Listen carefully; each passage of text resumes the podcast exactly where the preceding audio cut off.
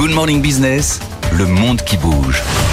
Ce gazoduc qui s'appelle le Baltic Connector, il ne fonctionne plus euh, depuis dimanche. C'est donc un gazoduc entre la Finlande et l'Estonie.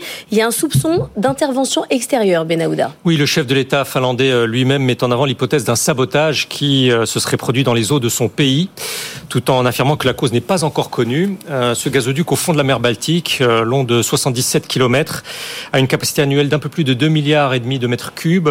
Le Baltic Connector a été mis en service il y a trois ans. Pour les Finlandais, il leur donne l'accès aux installations de stockage situées à l'ouest de la capitale estonienne.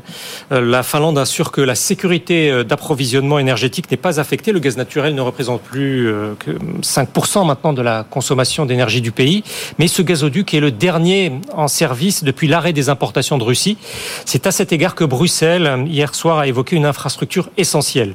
La police criminelle à Helsinki relève en tout cas qu'un sabotage aggravé de cette ampleur nécessite un certain savoir-faire et des équipements spéciaux le chef des enquêtes qui se tenait aux côtés du Premier ministre lors de sa conférence de presse, ajoute que ce ne sont probablement pas des gens ordinaires qui sont derrière tout cela. Les propos du ministre estonien des Affaires étrangères sont de la même teneur. Un câble sous-marin de télécommunication de l'Estonie vers la Finlande a été endommagé dans les eaux estoniennes.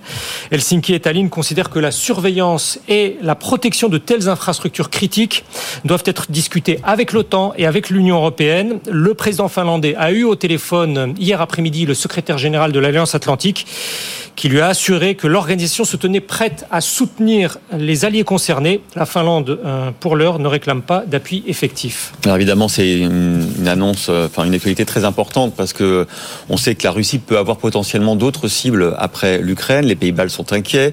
Euh, on connaît la série évidemment Occupied hein, sur la Norvège et la Russie. Que dit la Russie aujourd'hui de cette affaire?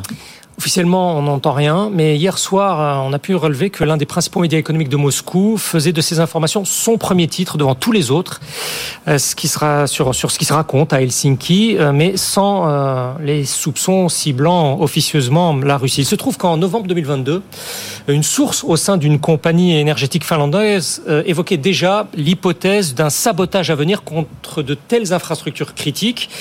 Il avait été requis des gestionnaires des réseaux un renforcement des mesures de sécurité le précédent de l'endommagement du gazoduc Nord Stream entre la Russie et l'Allemagne, c'était en septembre 2022 euh, via la Baltique, laisse ouverte toujours différentes hypothèses, dont une qui remonte à une action effectuée par l'Ukraine.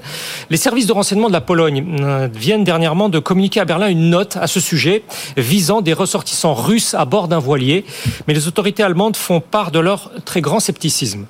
Kiev, quoi qu'il en soit de son côté, soutient que Moscou compte parmi ses options de geler sa guerre en Ukraine afin de reconstituer son potentiel militaire d'ici à 2028 et par la suite entamer un conflit à, contre d'autres États tels que les pays baltes. Ce sont des propos présidentiels ukrainiens tenus jeudi dernier.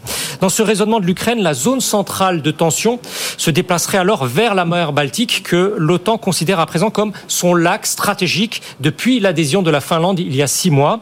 La Russie, pour sa part, entreprend de restructurer et redistribuer ses forces dans cette région et euh, plus au nord. Son ministère de la Défense a présenté dimanche un projet de décret afin d'y réactiver un schéma d'avant 2010.